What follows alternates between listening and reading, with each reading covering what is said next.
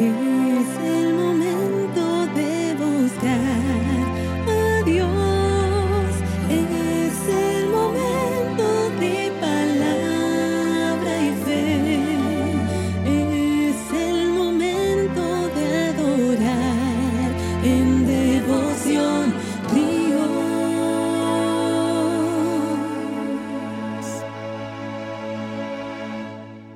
Buenos días, hoy en el devocional Efesios en el capítulo 4 y en el versículo 26, claves para una vida mejor. Dice la Biblia, airaos pero no pequéis, no se ponga el sol sobre vuestro enojo, ni deis lugar al diablo. El que hurtaba no hurte más, sino trabaje haciendo con sus manos lo que es bueno, para que tenga que compartir con el que padece necesidad.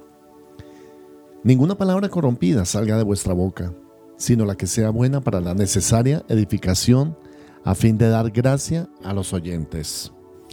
Y ahora Efesios 4:30, y no contristéis al Espíritu Santo de Dios, con el cual fuiste sellados para el día de la redención. Quítese de vosotros toda amargura, enojo, ira, gritería, maledicencia y toda malicia. Antes sed benignos unos con otros, misericordiosos, perdonándoos unos a otros, como Dios también nos perdonó a vosotros en Cristo. El día de hoy las claves para una vida mejor. La primera clave es no seas una persona iracunda. La ira, mi querido hermano, es una sensación de enojo pero descontrolado. La ira no honra al Señor. La ira es una emoción demasiado fuerte. Por la ira la gente peca, la gente agrede, la gente le pega a otro, alza la voz, eh, utiliza lenguaje que casi nunca utiliza. Y aquí la Biblia dice airaos. Y parece que uno no entendiera, ¿no? Porque si la ira es pecado, porque la, porque la Biblia dice airaos. Porque eh, eh, el Señor sabe que nosotros podemos tener un momento de ira. Pero esa ira puede ser controlada y esa es la buena noticia. Hay personas que no tienen control de la ira, Simplemente se tienen que desquitar con el que esté ahí al lado y le dan rienda suelta a sus emociones. La persona que está airada es mejor no, no, no hablarle, no tocarle, no, no insistirle, no agredirla. ¿Por qué razón? Porque una persona airada es como una olla a presión, ¿verdad? Entre más presión le pongas, peor es la respuesta de la persona. Hay personas que son iracundas o se han vuelto así porque vieron un modelo de ira en otras personas y creyeron que esa era la forma de solucionar los problemas.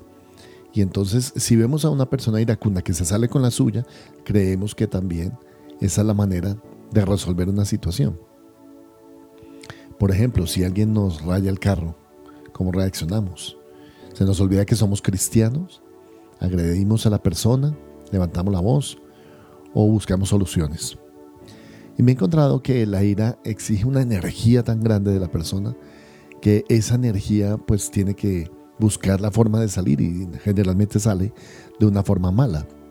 Pero cuando nosotros tenemos al Espíritu Santo, no damos lugar a la ira. Y ahí viene la segunda parte de este versículo. Dice, airaos pero no pequéis. O sea, hay un punto en cuando tú ya, ya puedes pecar o puedes agredir o puedes eh, generar una herida en otra persona que no deberías llegar a ese punto. Si eres una persona que está desde pequeña es iracunda, pues no, tienes que entregarle esa área al Espíritu Santo de Dios. Hay cosas que nos molestan, por supuesto, hay cosas que no estamos de acuerdo, pero otra cosa es dar lugar a la ira. Tú, por ejemplo, no sabes cuál es el alcance de la ira de Dios. Dios se ha irado, la Biblia dice que Dios tuvo ira también. Generalmente cuando atacaron al pueblo de Israel, generalmente cuando trataron de maldecir al pueblo de Israel, generalmente cuando eh, eh, la gente pecó y llegó a un nivel de pecado tan grande que él no lo toleró más. Y, y, aún así la ira de Dios no es una cosa fuerte porque nos dice la Biblia que la ira que vendrá un momento de la ira de Dios. ahora no lo sentimos, no lo vemos, pero llegará un momento en que el Señor eh, pagará con justicia aquel que haciendo el mal atropelló a otras personas hirió a otras personas, mató a otras personas y el Señor es justo. Y Él le pagará a cada uno de acuerdo a sus obras. Pero ahora no estamos mirando la ira de Dios. Él tiene el, derecho de airarse, Él tiene las razones. Generalmente es porque se violó su ley, se violó los preceptos, los mandamientos del Señor. Pero aquí claramente nos dice, ustedes pueden airarse, pero no pecar. ¿Cómo es posible eso? Entonces viene algo que la Biblia dice que, que nosotros tenemos y es que tenemos varias capacidades. La primera de ellas se llama el dominio propio. El dominio propio es la capacidad que tiene la persona de autocontrolarse, de autogestionar esa ira, de controlar esa ira, de no dar lugar al diablo con esa ira. Por eso es que allí en el versículo 27 dice, no des lugar al diablo, porque uno puede en la ira dar lugar al diablo. ¿Cuántas personas han tomado decisiones incorrectas por la ira? ¿Cuántas personas han agredido a su familia, se han divorciado, han perdido negocios, empresas, han eh, eh, este, eh, terminado o roto relaciones con la familia, con hermanos, con padres, a través de este, de, este emoción de, de la ira. Por eso dice, la clave es no pecar, hermano, es estar bajo el dominio del Espíritu Santo. Escucha al Espíritu Santo, aun cuando no escuches a los demás, porque hay personas que la ira no escuchan a nadie, pero pueden escuchar al Señor.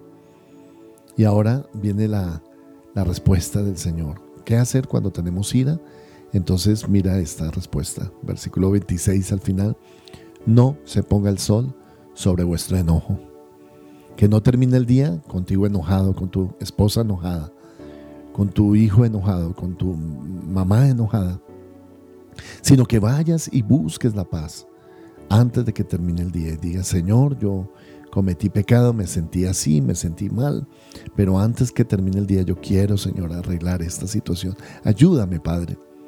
Y luego se arregla, se arregla la situación a través de el diálogo constructivo, a través de hablar, de orar juntos, de decir esto fue lo que me enojó, pero ya no estoy enojado, pero te manifiesto, quiero decirte cómo me sentí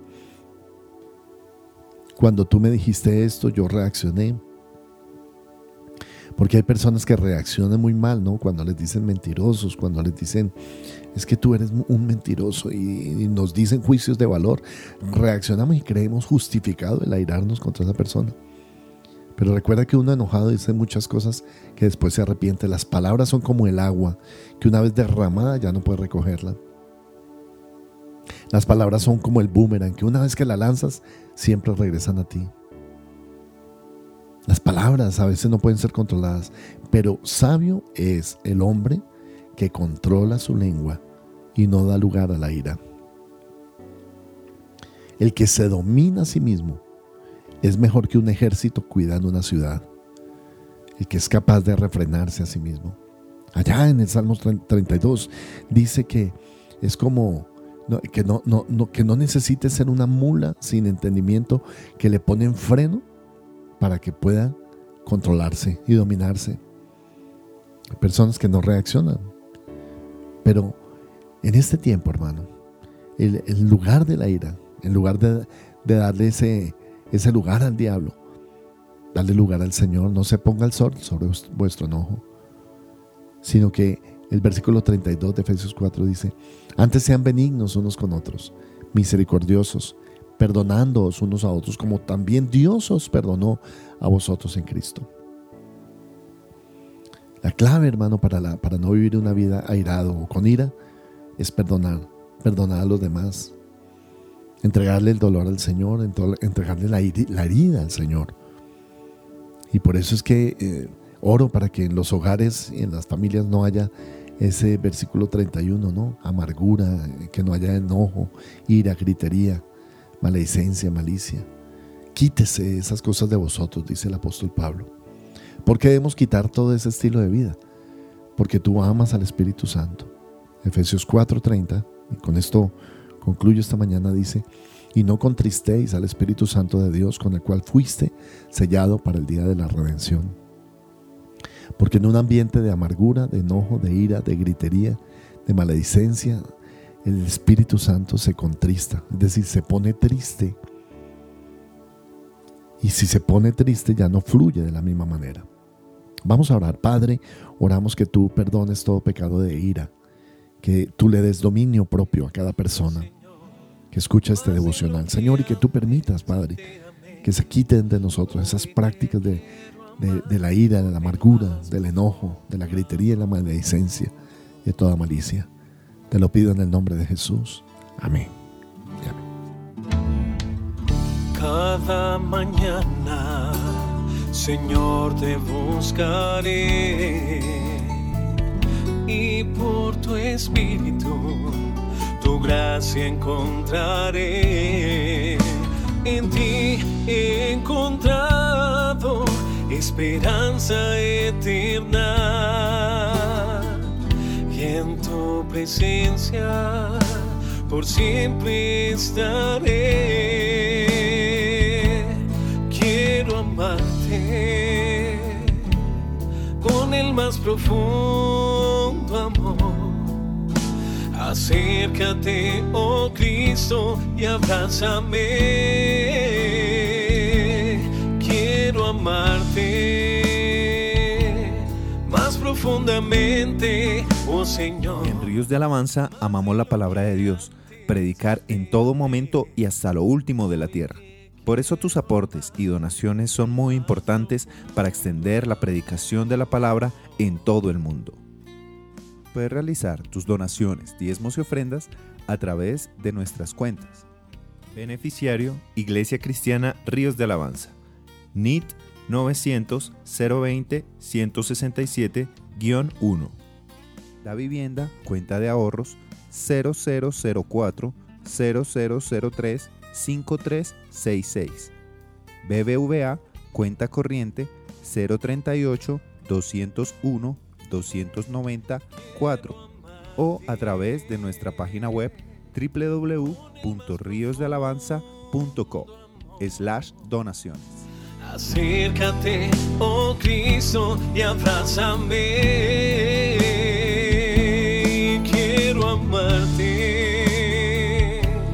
más profundamente, oh Señor, más de lo que antes te amé. Hoy te quiero amar con el más profundo amor.